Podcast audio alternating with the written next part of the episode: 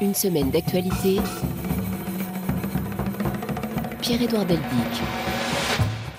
Bonjour, merci d'être au rendez-vous. Comme chaque samedi à cette heure-ci, nous nous apprêtons à revenir sur les principaux faits de la semaine. Nous partirons ainsi pour le Brésil, Israël, l'Ukraine, l'Éthiopie aussi pour parler de la bonne nouvelle de ces sept derniers jours. Mais parlons d'abord du Qatar, où dois-je le rappeler, se déroulera la prochaine Coupe du Monde. Nous en reparlerons d'ailleurs dans deux semaines avec notre invité ici même. Qatar, où le non-paiement des salaires constitue la principale plainte des travailleurs migrants auprès du ministère du Travail. C'est ce que révèlent deux rapports de l'Organisation internationale du travail, euh, l'OIT, le nombre de signalements a plus que doublé en un an. Agnieszka Kumor. Le Qatar est régulièrement critiqué pour ses manquements aux droits humains, notamment ceux des travailleurs migrants. Il y a eu déjà les conditions de travail déplorables et de nombreux décès sur les chantiers de la Coupe du Monde. S'ajoute aujourd'hui à cela le non-paiement des salaires. Entre octobre 2021 et octobre 2022, 34 425 plaintes anonymes ont été déposées selon le L'agence onusienne est installée au Qatar depuis 2018. D'après ses observations, le pays a entrepris certaines réformes pour se mettre en conformité avec les normes internationales du travail, mais beaucoup reste à faire, et notamment le fait que les travailleurs puissent tout simplement porter plainte et récupérer leur salaire.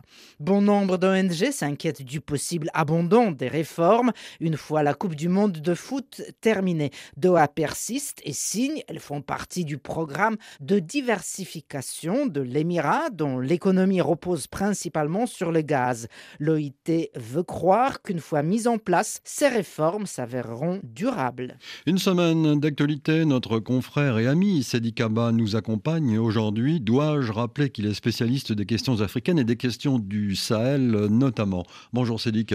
Bonjour Père Edouard et bonjour à tous vos auditeurs. je suis ravi de vous retrouver primé euh, il y a quelques semaines de cela, quelques jours. Vous avez reçu le prix euh, la semaine dernière, nous, en Bruxelles? Oui, c'était le 21 octobre euh, que m'a été remis le Media Leadership Award par le Rebranding Africa Forum, qui est un forum monté par un franco, non, un, Bénin, un Camerouno-belge, Thierry Hott, qui a eu cette initiative de monter ce forum, dont l'une des vocations principales est de construire un nouveau narratif sur l'Afrique, qu'on ne dise pas que du mal, qu'on dise du mal, mais qu'on dise aussi du bien.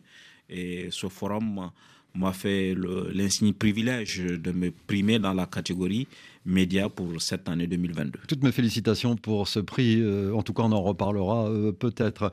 Euh, un mot sur le Qatar, à quelques semaines de la Coupe du Monde?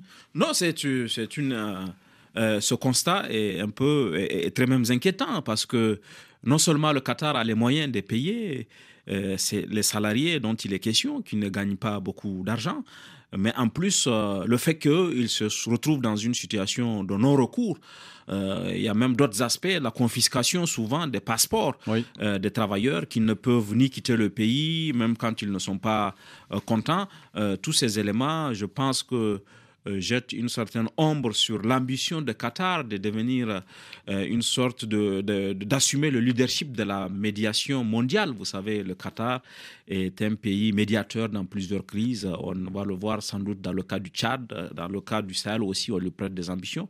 Lorsqu'on veut avoir ce statut international, il faut commencer d'abord par avoir euh, des règles claires avoir un respect des principes. Et là, ce qui est aussi intéressant, l'autre élément, je pense, euh, du sujet, c'est que cette fois, les critiques viennent du Bureau international du travail. Par le passé, lorsque les critiques ont été portées, on a dit non, que c'est des ONG euh, aigris qui veulent jeter le discrédit sur le Qatar. Mais cette fois-ci, l'institution qui porte la critique, quand même, est, une organisation des Nations Unies et ça donne de la crédibilité à cela. C'est dit neuf ans après l'assassinat à Kidal, au nord Mali, région que vous connaissez fort bien, Des deux reporters de RFI, nos amis Ghislaine Dupont et Claude Verlon, France Médiamonde a organisé cette année la neuvième édition de la bourse qui porte leur nom. Cette bourse vise à transmettre à une nouvelle génération de professionnels africains les valeurs du journalisme qu'ils défendaient euh, tous deux. En leur mémoire, la journée du 2 novembre a d'ailleurs été décrétée par les Nations Unies, justement, journée internationale de la fin de l'impunité pour les crimes commis contre les journalistes. Ce jour-là, mercredi donc, nous avons fait le point sur l'enquête ouverte après l'assassinat un point avec Marie-Pierre Olfan. L'essentiel du travail des enquêteurs s'est concentré cette année sur l'analyse des relevés téléphoniques des protagonistes du drame, et en particulier des fadettes de l'opérateur Malitel, obtenues de haute lutte il y a un peu plus d'un an et qui sont venues compléter celle d'Orange Mali. L'analyse est loin d'être terminée, mais elle permet déjà d'élargir le réseau des ravisseurs et de leurs complices. Elle apporte notamment les preuves que nos confrères étaient suivis et qu'il s'agissait d'un rapt minutieusement coordonné. Neuf ans après les faits, le juge Herbeau mise donc sur la téléphonie, mais pas seulement. Il demande également à ce que de nouveaux documents secrets défense soient déclassifiés. Il s'intéresse en particulier aux conditions dans lesquelles ont été tués et identifiés les commanditaires et ravisseurs qui ont disparu ces dernières années. On parle notamment de Bayek Bakabo, le propriétaire du véhicule qui a servi au rapt, et d'Alassane Aktoukassa, un de ses complices. Les partis civils avaient demandé l'année dernière que soit auditionné Moussa Diawara, l'ancien patron des services de renseignement maliens. Aucune suite n'a pour l'heure été donnée à cette requête, une requête rendue d'autant plus difficile par l'état actuel des relations franco-maliennes qui complique tout déplacement du juge français à Bamako. Neuvième édition de la bourse, je le disais donc, qui en sont les lauréats? À Dakar La réponse de Charlotte Hydrac. Sous les applaudissements du public, Esther Sempa Black Samedi, tout sourire, reçoit son prix. Voilà, je suis très émue, je suis très heureuse, je suis comblée parce que c'est la réalisation d'un rêve de petite fille. Le jury a été convaincu par son reportage sur les enfants parfois appelés enfants crocodiles ou enfants serpents, atteints d'ictiose congénitale, une maladie rare de la peau. Lorsqu'on nous a demandé de choisir un sujet autour du thème dialogue et tolérance, je me suis dit, si c'était Ghislaine, qu'est-ce qu'elle aurait fait? Elle n'aurait certainement pas choisi un sujet banal, elle aurait cherché, elle aurait investigué, et c'est exactement ce que j'ai essayé de faire. Bravo Tiana. Tiana Rakotomala, lui, n'en revient pas. Je suis un peu surpris.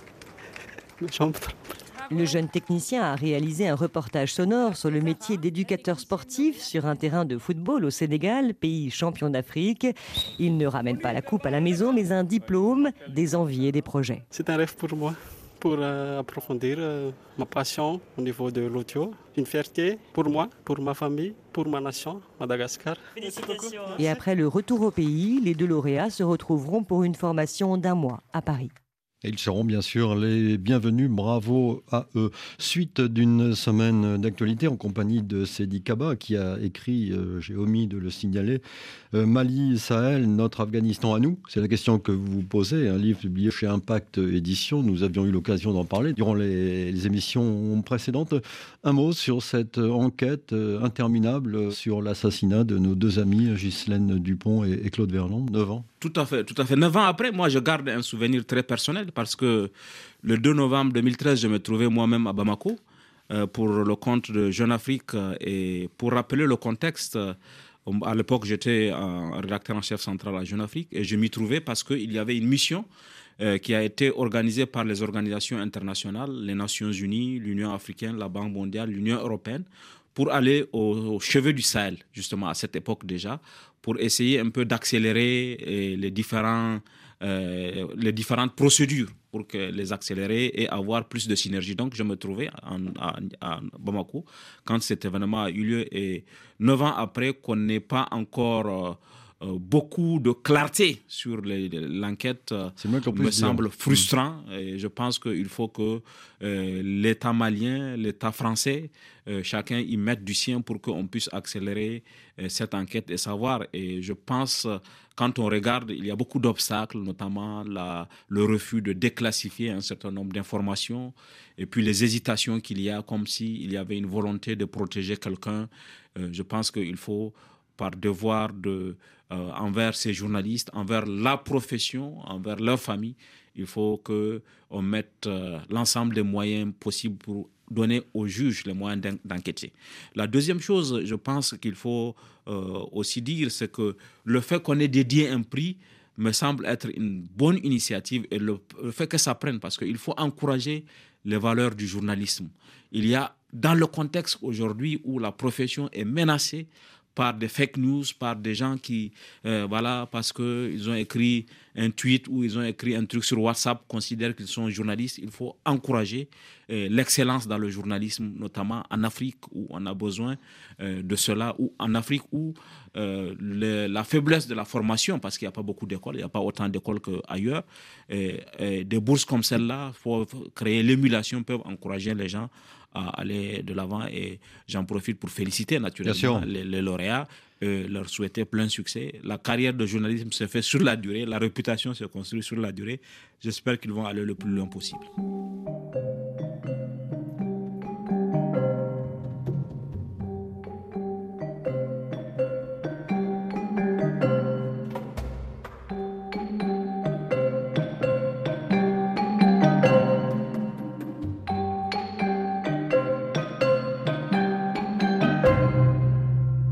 Jours dans le monde. Et revenons maintenant, euh, Cédric, sur la victoire de Lula à l'élection présidentielle au Brésil, bien sûr, qui était au cœur de notre émission samedi dernier avec notre invité Bruno Meyerfeld. L'écart de moins d'un point de pourcentage est le plus serré entre deux finalistes de cette présidentielle depuis le retour à la démocratie après la dictature militaire, c'est-à-dire après 1985. Lula a obtenu 50,9% des voix contre 49,1% pour Jair Bolsonaro. Écoutons le vainqueur dimanche soir. Chegamos final c'est la conclusion d'une des élections les plus importantes pour notre pays. Une élection qui a mis face à face deux visions, deux projets opposés. Mais aujourd'hui, le seul vainqueur, c'est le peuple brésilien.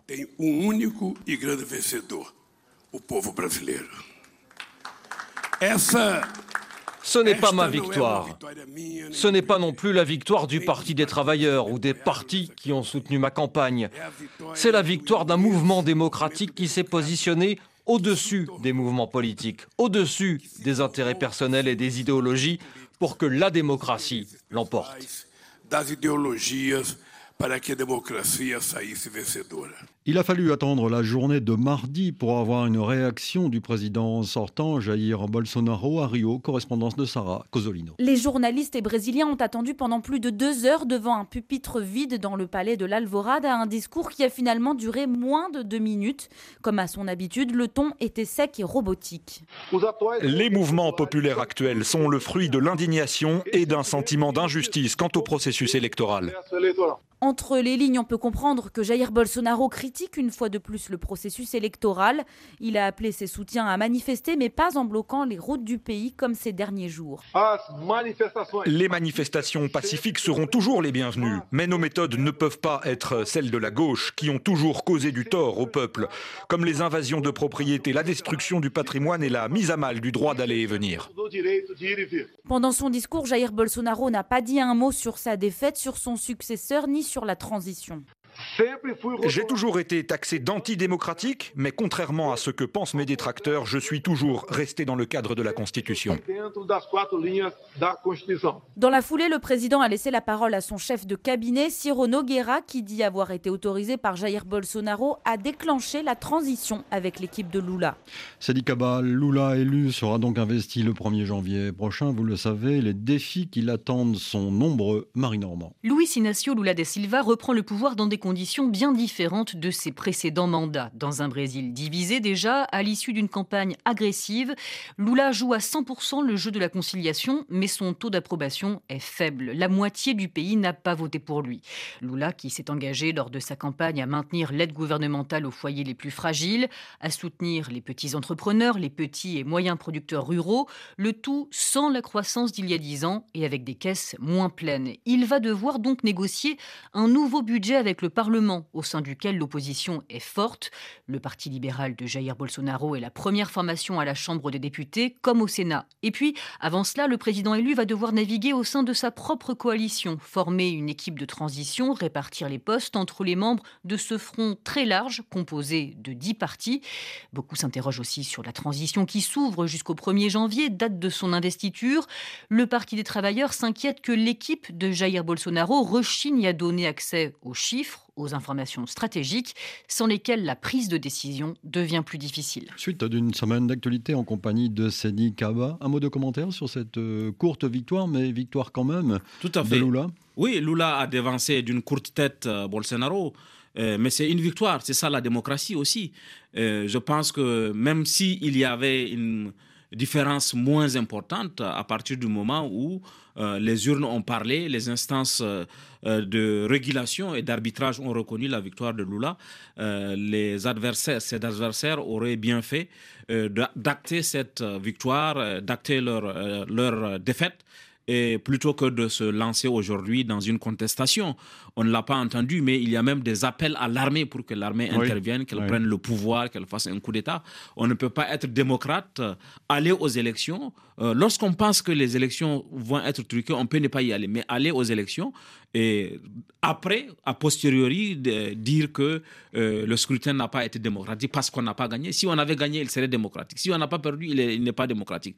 Donc cette posture-là n'est pas une posture légaliste, elle n'est pas une posture démocratique. Et je pense que les adversaires de Lula ont tort d'avoir le comportement qu'ils ont. Euh, l'autre chose, à mon avis, importante, c'est aussi, comme il a été dit dans le sujet, les défis qui attendent Lula cette fois-ci, les défis sont très important, beaucoup plus euh, important que lorsqu'il avait pris le pouvoir lors de ses deux premiers mandats, parce que euh, là, la conjoncture économique est difficile, il n'y a plus de moyens, la conjoncture internationale, aujourd'hui avec des inflations un peu partout, la situation interne au Brésil, et puis le défi écologique. On est à la veille de la COP 27 et le défi écologique avec euh, Bolsonaro, qui a la forêt amazonienne, a considéré que ce n'était pas une priorité de son mandat. Je crois que Lula doit faire tout cela et puis, euh, enfin, il doit aussi réconcilier le Brésil avec le reste du monde.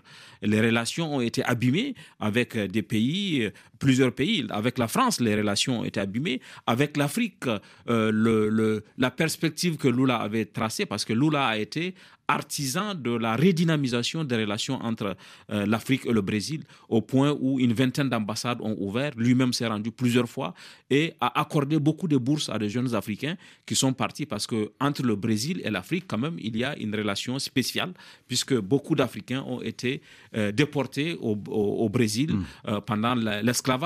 Et aujourd'hui, il y a cette, ce souci de se servir de la diaspora comme pont entre l'Afrique et le Brésil. Et je pense que lorsque Lula se sera installé définitivement, tout cet agenda africain va encore être révisité et sans doute redynamisé.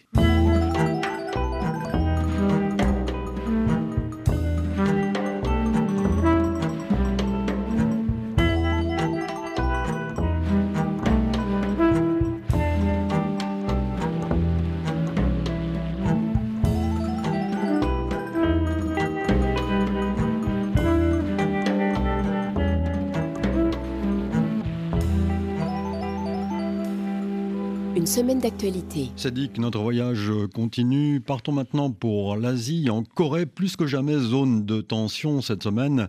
Alertes en série dans le sud de la péninsule et au Japon. La cause, une série de tirs de la Corée du Nord. Rien que jeudi, par exemple, la Corée du Nord a en effet lancé trois nouveaux missiles, dont un missile intercontinental. Les sirènes ont retenti au Japon. La veille, Pyongyang avait effectué de très nombreux tirs de missiles balistiques et d'artillerie en réponse aux exercices militaires effectués par Séoul et Washington dans la région. Correspondance à Séoul, Nicolas Roca. Ces dernières 48 heures illustrent bien la dynamique actuelle de provocation réciproque entre les deux Corées. Du côté du Nord, on est monté d'un cran ce jeudi après les 23 tirs d'hier avec un test de missile balistique intercontinental qui semblerait avoir échoué selon Séoul. Avec les deux autres missiles de courte portée tirés ce matin, cela fait 26 en deux jours. À titre de comparaison, sous Kim Jong-il, le père de Kim Jong-un, la Corée du Nord avait effectué 13 tirs en 15 ans. Et puis du côté de Séoul et Washington, on ne semble pas prêt à reculer. Les tensions croissantes de cette semaine s'expliquent notamment par les très larges exercices aériens conduits par les armées sud-coréennes et américaines depuis lundi. Surnommés Vigilant Storm, ces simulations d'envergure qui mobilisent plus de 200 avions militaires ont été qualifiées de provocation par Pyongyang. Elles seront prolongées en réponse à la pluie de missiles nord-coréens de ces dernières 48 heures. Cela fait huit semaines que les tensions grimpent sur la péninsule et l'intensité des tirs de ces derniers jours augmente le risque d'une erreur aux conséquences potentiellement dramatiques d'un côté ou de l'autre du 38e parallèle. Le président sud-coréen a inauguré lundi un mémorial pour les victimes de la bousculade de Halloween à, Séoul. C'était samedi dernier. Euh, bousculade dont le bilan s'élève désormais à plus de 150 victimes. C'est dit la guerre en, Ukraine, l'offensive russe continue avec des bombardements sur les infrastructures euh, du pays. Pour la population, la vie est de, de plus en plus insoutenable. Au nord de Kharkiv, par exemple, la petite ville de Kozacha-Lopan, la dernière avant la frontière russe, a été libérée par l'armée ukrainienne le 11 septembre, mais pour le millier d'habitants sur 5000 à peu près avant la guerre, le retour à la vie normale semble encore bien lointain le reportage de nos envoyés spéciaux Anastasia Becchio et Boris Vichy. Les échos des tirs d'artillerie parviennent jusqu'au hall de la mairie dont les entrées sont protégées par des sacs de sable. Une dizaine de personnes attendent une distribution d'aide alimentaire. Nadia, 60 ans, a eu récemment plusieurs vitres soufflées et son toit endommagé par des éclats d'obus. On a peur. Ça a aussi tiré hier, avant-hier. On se réfugie dans notre cave. On n'a pas le choix. On dort dans la maison, mais dès qu'on entend qu'il commence à tirer, on va se cacher. Les déflagrations au loin ne troublent pas Alexandre, qui fait la queue devant un bureau pour obtenir un laissez-passer. Les entrées et sorties de la commune sont filtrées. Seuls les habitants qui ont passé un entretien avec les services de sécurité et obtenu le document peuvent quitter la commune. Vous entendez l'explosion? J'ai le sentiment qu'il y en a de plus en plus ces derniers temps. Depuis 2-3 jours, c'est plus intense. On avait eu une accalmie, mais là, on sent de la tension. Victor, 63 ans, est venu se plaindre. L'eau, l'électricité et le gaz ne sont toujours pas revenus dans son quartier. On ne peut pas se laver, pas se raser. Qu'est-ce qu'ils font? On doit recharger nos téléphones chez ceux qui ont du courant. On est en novembre, il nous faut de l'électricité et du gaz. L'aide humanitaire attendue ne viendra pas aujourd'hui. La rue principale se vide. Les déflagrations se font plus fortes. Près de 4 millions et demi de personnes en Ukraine étaient privées d'électricité dans la nuit de jeudi à vendredi en raison de frappes russes contre ces infrastructures du pays. Le président Volodymyr Zelensky a parlé de terreur énergétique. En Israël, avant de vous retrouver, euh, c'est dit qu'en Israël, l'ancien Premier ministre Benjamin Netanyahou, chassé du pouvoir il y a un an, est donc de retour. Son parti, le Likoud, est le grand vainqueur des élections législatives de cette semaine. Benjamin Netanyahou doit à présent former un gouvernement à Jérusalem jeudi. Sami Broualifa. Le bloc de droite pro-Netanyahou est crédité de 64 sièges sur 120. Il dispose donc d'une majorité relativement confortable au Parlement. Mais cette majorité est le résultat d'une coalition. Elle est composée d'élus du Likoud, le parti de Benjamin Netanyahou. Viennent ensuite les religieux ultra-orthodoxes, ce sont des alliés traditionnels, il peut compter sur leur soutien. Mais il va aussi devoir composer avec les leaders de l'extrême droite, Bezalel Smotrich et Itamar Ben-Gvir. Les deux hommes ont déjà fait part de leurs exigences. Ils veulent respectivement les portefeuilles de la défense et de l'intérieur. Benjamin Netanyahou est-il prêt à accorder des ministères régaliens à l'extrême droite? Cette extrême droite israélienne est l'héritière d'une idéologie fanatique qu'on appelle le kahanisme, et les kahanistes sont considérés comme une organisation terroriste aux États-Unis.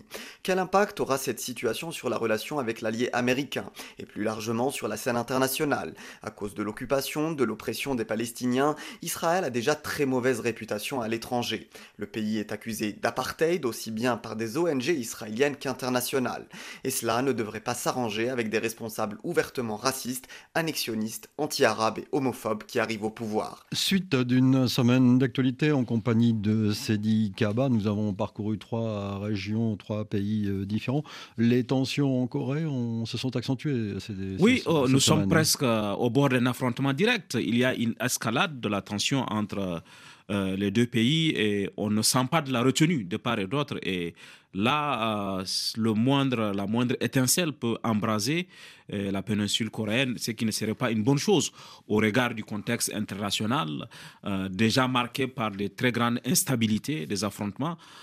une guerre en Corée ne serait vraiment pas une bonne chose pour l'humanité. Ça obligerait à mobiliser encore des efforts pour trouver une solution, un compromis de l'autre côté, alors que, comme on vient de le voir, on s'est installé dans le neuvième mois de la guerre en Ukraine.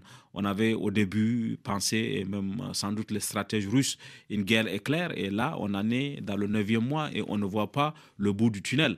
Et, la situation qui a été décrite dans le sujet, et les conditions de vie vraiment sont moyenâgeuses. Elles sont presque aujourd'hui. Euh, c'est la lutte pour la survie. C'est la lutte pour la survie. Et, ça risque même de s'aggraver avec euh, un hiver qui est impitoyable dans cette partie du monde. L'hiver est très rigoureux et très rude. Si on ne trouve pas des solutions pour aider les populations, on, risque de se retrouver dans une situation vraiment plus que dramatique et sur le plan humanitaire et sur le plan de la guerre elle-même. Aujourd'hui, on est presque dans une sorte d'impasse. Euh, il n'y a pas au bout, à mon avis, une victoire militaire qui se dessine, ni d'un côté ni de l'autre.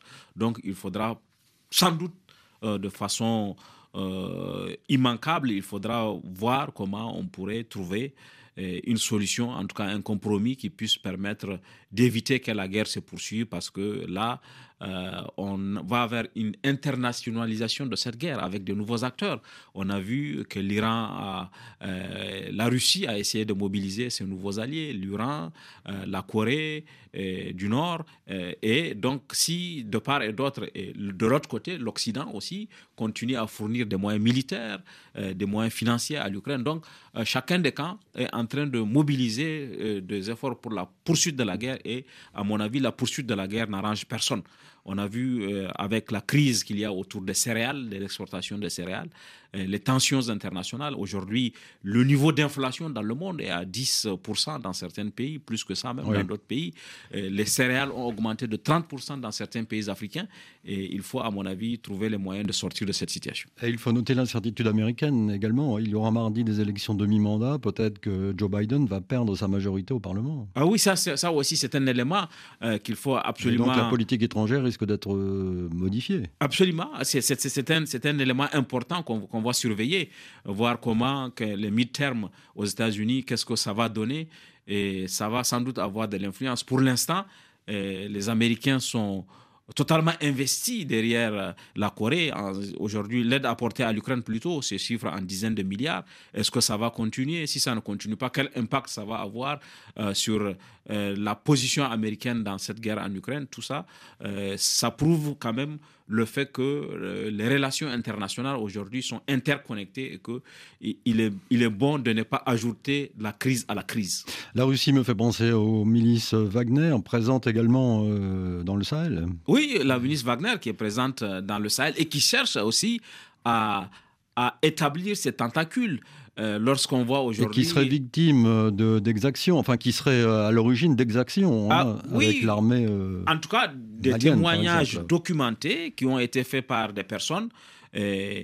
ont amené à considérer que la milice Wagner a commis des exactions et le fait, le déni de ces exactions n'est pas une réponse, à mon avis. Il faut accepter d'ouvrir des enquêtes lorsque euh, ces exactions qui sont imputées à la milice Wagner sont documentées, sont publiées par des organisations de droits de l'homme dans le Sahel, particulièrement au Mali. Il faudra prendre le courage de faire des enquêtes. Euh, et on a même vu un épisode inédit il y a quelques semaines où il y a eu un affrontement entre des gens de Wagner et des militaires de forces armées maliennes parce qu'il y a eu une incompréhension dans la zone des trois frontières et tout ça à mon avis, doit nous convaincre que euh, la solution militaire et sécuritaire, et c'est l'objet du livre que j'ai écrit, n'est pas, simple, n'est pas la seule solution et peut-être même n'est pas la bonne solution.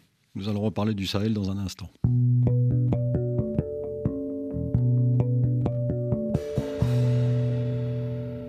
Jours en France. C'est dit qu'effectivement, l'actualité en France en deux évocations sonores cette semaine.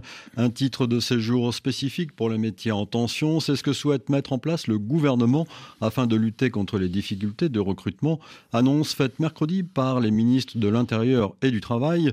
Cela pourrait concerner de nombreux secteurs comme celui de la restauration en manque de bras. On le sait, une bonne nouvelle pour le restaurant parisien vous s'est rendu Grégory Chenévrier. Au bistrot Le Mesturel, les clients sont nombreux ces dernières semaines. Il faut donc du monde en cuisine à un moment où il est particulièrement difficile de recruter. Alain Fontaine est le propriétaire du restaurant. Il préside l'Association française des maîtres restaurateurs. Chaque année, on a un manque de 100 000 emplois. Et on est passé avant les vacances 2022 à 300 000. On est maintenant à 200 000, donc c'est beaucoup. Des difficultés de recrutement alors que les candidatures des travailleurs immigrés sont nombreuses. Derrière les fourneaux, Alescado connaît bien cette situation. Ce jeune cuisinier originaire du Cameroun a mis du temps avant d'être régularisé. Selon lui, les démarches administratives actuelles sont la seule barrière à l'entrée du métier. Niveau papier, c'était compliqué, mais accéder à ces métiers, non. Ils ne peuvent pas régulariser tout le monde, ça c'est clair. Euh, mais tous ces jeunes-là qui sont engagés, qui veulent se former, ça décourage. La création d'un titre de séjour spécifique pour faciliter leur embauche serait donc une bonne nouvelle pour tout le monde, affirme Alain Fontaine. Ça va d'abord soulager les employés et soulager les employeurs. Le secteur en a besoin puisque dans certaines provinces, ils ont été obligés de fermer deux jours par semaine en pleine vacances. Et vous vous rendez compte, euh, être obligé de fermer deux jours parce que vous n'avez pas les employés pour servir les clients. Ce manque de personnel touche bien d'autres secteurs comme le bâtiment et l'agriculture, également favorables à cette initiative. Indignation jeudi à l'Assemblée nationale en pleine séance de questions au gouvernement un député du Rassemblement national a hurlé une phrase jugée raciste alors qu'un député LFI s'exprimait, Aurélien Devernois. Vision météo indique une détérioration significative du climat. Ce qu'il retourne en Afrique, c'est le député Rassemblement national Grégoire de Fournas qui le hurle dans les travaux de l'Assemblée, alors que l'insoumis Carlos Martins Bilongo évoque la météo menaçant des migrants en mer Méditerranée. Bronca immédiate, la séance est interrompue et c'est choqué que le député LFI sort de l'hémicycle. Aujourd'hui, on m'a renvoyé à ma couleur de peau. Je suis né en France, je suis député français et je ne pensais pas aujourd'hui qu'à l'Assemblée nationale, j'allais me faire insulter. Et c'est tellement triste et on voit la vraie face du Rassemblement national. C'est honteux. Carlos Bilongo, aussitôt soutenu par la Première ministre elle-même, Elisabeth Borne, qui fait part de son indignation. Vous avez tous entendu, comme moi, des propos inacceptables qui ont été tenus dans l'hémicycle. Au nom du gouvernement, je tiens à le dire, le racisme n'a pas sa place dans notre démocratie. Condamnation unanime donc, mais Grégoire de Fournas conteste tout racisme dans ses propos. Je ne parlais pas du député qui est en train de poser la question, je parlais du bateau passeur de migrants. Nous sommes en face d'une manipulation de la France insoumise. À chacun sa version donc, les faits seront étudiés demain lors d'une réunion exceptionnelle du bureau de l'Assemblée. La gauche et le camp présidentiel demandent une suspension du député d'extrême droite. Aurélien Auvernois, jeudi donc, suite d'une semaine d'actualité, dites-moi quelle ambiance? Oui, c'est une ambiance qui traduit euh, le, le climat lorsqu'on aborde les questions migratoires en France. on ne peut pas aujourd'hui, compte tenu de la polarisation du sujet, aborder sereinement la question, voir les choses. Euh, lorsqu'on prend les praticiens de tous les jours comme euh, ce, ce, ce, restaurateur qu'on a entendu, eux, ils connaissent les vrais problèmes. Il y a 200 000 postes à pourvoir, comment on peut le pourvoir? Donc il y a une réflexion sereine qu'on peut avoir. Mais aujourd'hui, en France, il y a une polarisation de la question migratoire qui fait que euh, on ne peut pas l'aborder de façon sereine. Oh, dès qu'on l'aborde, oh, on peut avoir, on peut entendre des propos comme celui qui a été tenu par, par, ce député. Et la question migratoire, lorsqu'on regarde, je pense qu'il faut prendre le temps de regarder les choses de façon sereine, de façon posée, et, d'en débattre. Ça ne doit pas être une question tabou, mais il faut le faire avec des éléments d'analyse qui sont crédibles, qui sont peut-être scientifiques. Lorsqu'on regarde le taux euh, d'étrangers de, par rapport à la population française, il n'est pas au-dessus de ceux des autres pays de l'OCDE. Il est même inférieur à celui d'autres pays. Donc, la question peut être euh, abordée de façon sereine et, la régularisation ou pas dans les métiers de tension, tout ça peut se faire sereinement. Mais je crois que le piège qui a été fait par l'extrême droite et qui fonctionne, c'est que les autres partis se sentent obligés de ne pas laisser ce terrain-là à l'extrême droite. on ne construit pas un contre-discours. Et ça fait longtemps que ça dure. Hein. Et ça fait longtemps que ça dure. Et, aujourd'hui, les gens sont encore plus effrayés parce que l'extrême droite obtient de bons résultats. Et alors que ce n'est pas forcément du fait de la question migratoire que les bons résultats ont été. C'est aussi la pauvreté des gens dans les zones rurales, l'évolution de l'électorat qui aujourd'hui dans les zones rurales euh, vote euh, l'extrême droite. Donc tout ça fait que les partis de gouvernement sont obligés de s'aligner et de faire de la surenchère sur la question migratoire euh, par rapport à, l'extrême droite. Et on arrive à ces considérations alimenté par des faits divers. Euh, ce qui s'est passé le 14 octobre où Lola, cette euh, personne, a tué cette jeune fille et on s'est aperçu que c'est une euh, personne d'origine étrangère qui n'était pas en situation régulière ou lorsqu'il y a des faits divers comme ça, on les convoque pour alimenter la surenchère autour de la question migratoire et on passe à côté de l'essentiel sur le débat.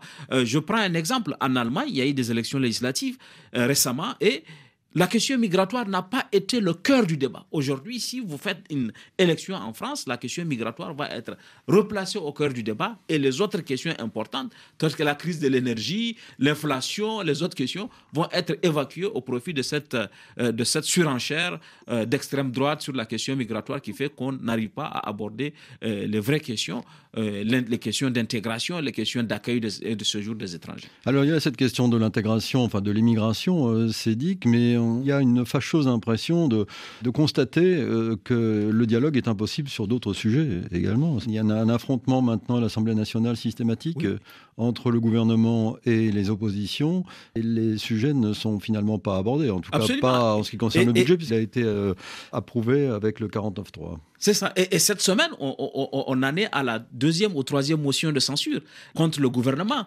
Et la, législature ne fait que commencer. La législature ne fait que commencer. La France insoumise en est à sa deuxième ou troisième motion de censure contre le gouvernement. Donc, la sérénité nécessaire à des discussions approfondies, puisque euh, le rôle de la représentation nationale, c'est euh, de, de, de, se saisir des débats qu'on aurait pu faire dans la rue et qui auraient conduit à des affrontements entre les diverses sensibilités, de les amener là pour le faire de façon sereinement. Cela s'appelle la démocratie. ressemble aujourd'hui à une cour de récréation euh, dans certains, par certains comportements des, députés. Les affrontements ne se font même plus argument contre argument. Il y a de huées partout. Et la, cette absence de sérénité, à mon avis, fait que le, chiffon rouge qui a été agité, c'est celui de la dissolution du Parlement pour aller à des élections. Encore faut-il que ces élections soient la solution. Donc, euh, tout ça fait qu'aujourd'hui, on n'aborde pas la législature vraiment euh, dans des conditions de sérénité qui peuvent permettre de faire un travail parlementaire efficace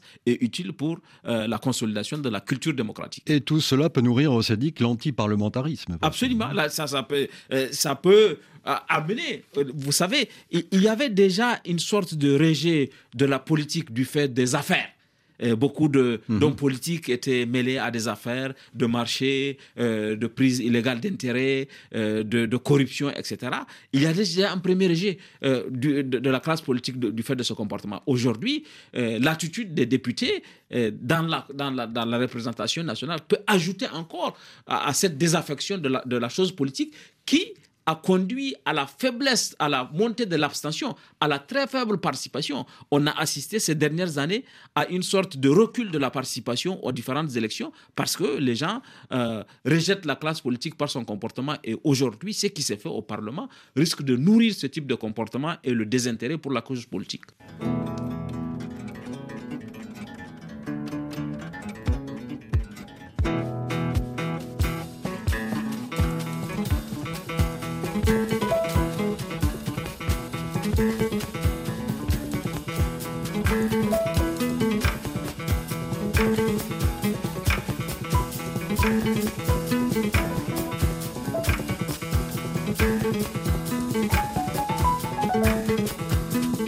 'Écrire par courriel semaine.actu.rfi.fr.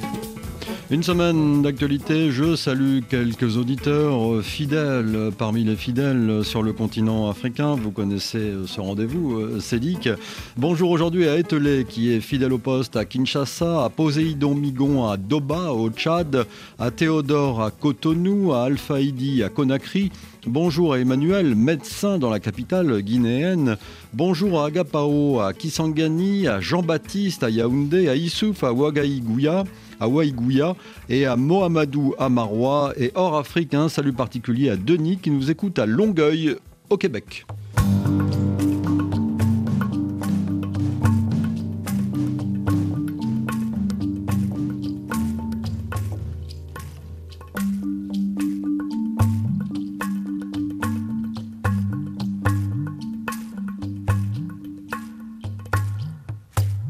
Jours en Afrique.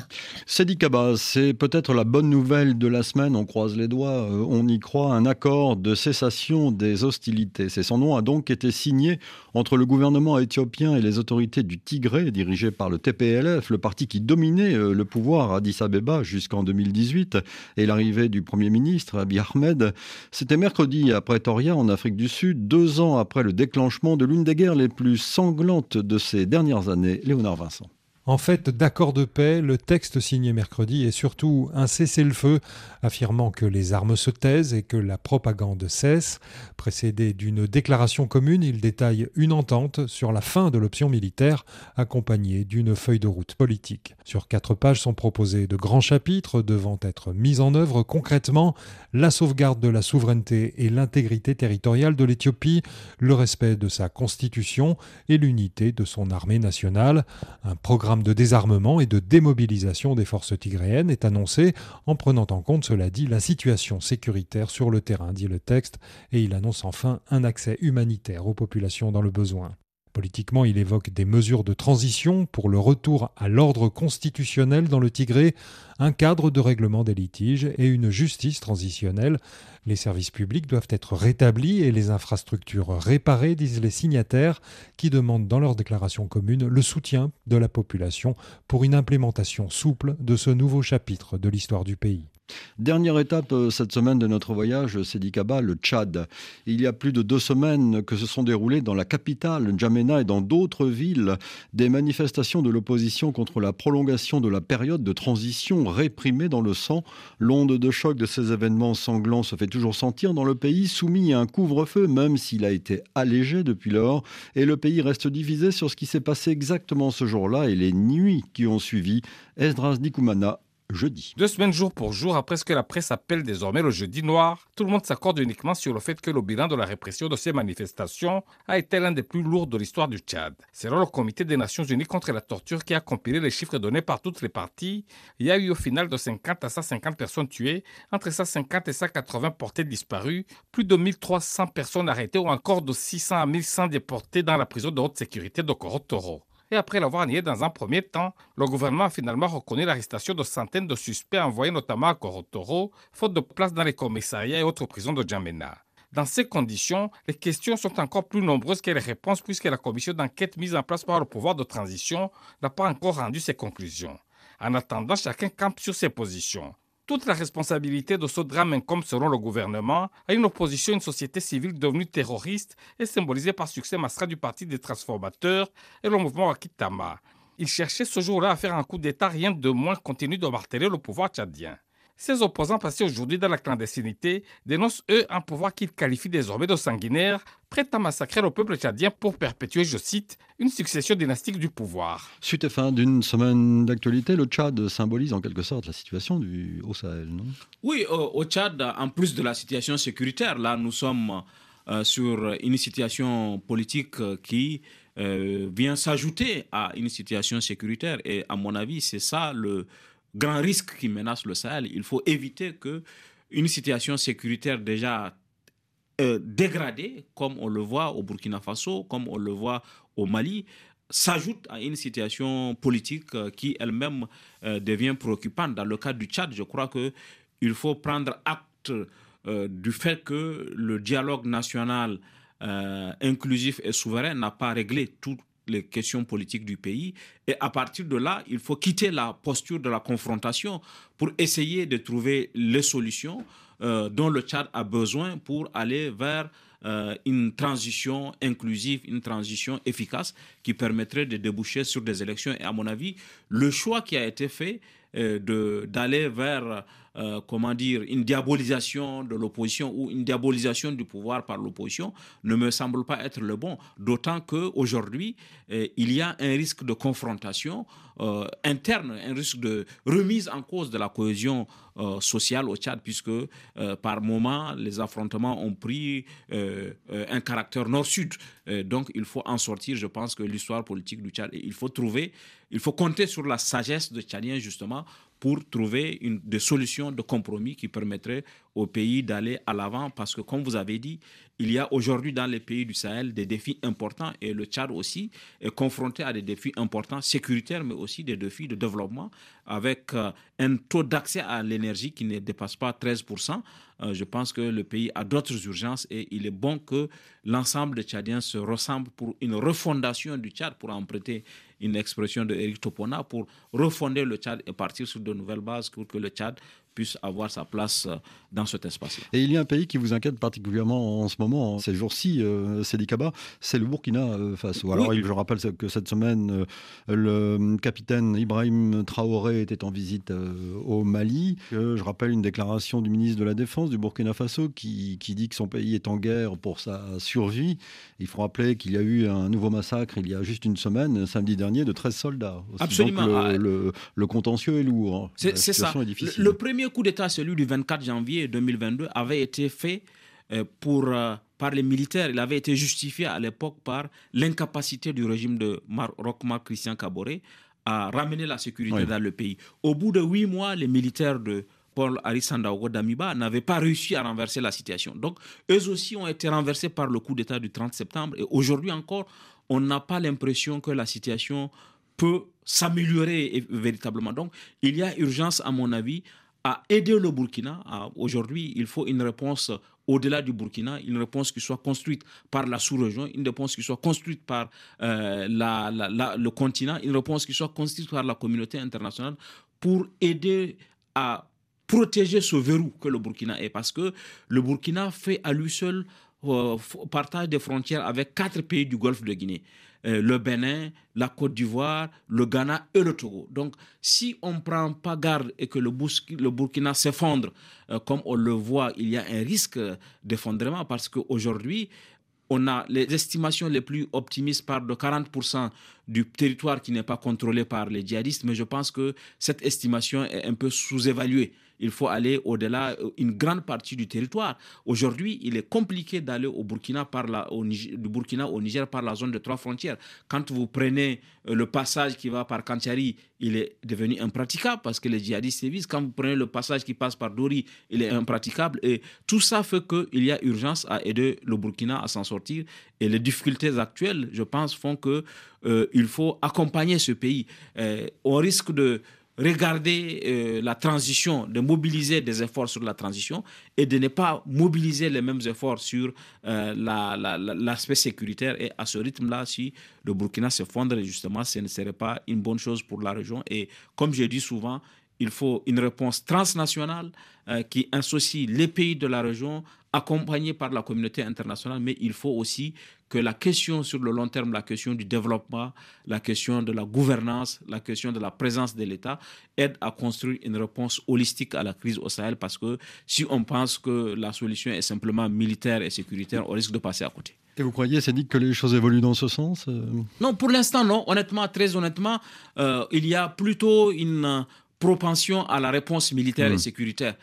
beaucoup de pays ont pour agenda, euh, soit comme on l'a vu dans le cas du Burkina, recruter 50 000 volontaires euh, pour la patrie euh, qui viendraient en, en, appui aux forces de défense, acheter des drones à la Turquie ou tisser un partenariat, même le partenariat que les gens réclament avec la Russie, euh, comme on le voit dans la société civile, ce partenariat qui est réclamé, il a une vocation purement militaire. La Turquie va, euh, la, Russie plutôt, et la Turquie même vont aider à avoir des MiG, vont aider à avoir, euh, à avoir des armes, des, des AK-47. Mais la question du développement, si on ne l'intègre pas, la question du développement, la question de la gouvernance, la question de la justice sociale, quel que soit le partenaire qu'on aura trouvé, on aura les mêmes résultats qu'aujourd'hui.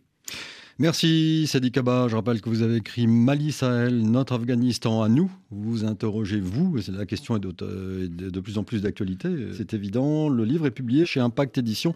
Merci Cédric. Comme d'habitude, c'est toujours un plaisir de participer à, cette euh, émission. Merci. Une semaine d'actualité réalisée par Tiffany Menta. Je vous donne rendez-vous demain pour le magazine Idée et je vous proposerai une rencontre avec Bertrand Badi, le spécialiste bien connu de relations internationales. Mais ce n'est pas pour cette raison que j'ai voulu euh, converser avec lui demain il vient en effet de publier un récit familial dans ce livre qui s'intitule Comment peut-on naître franco-persan?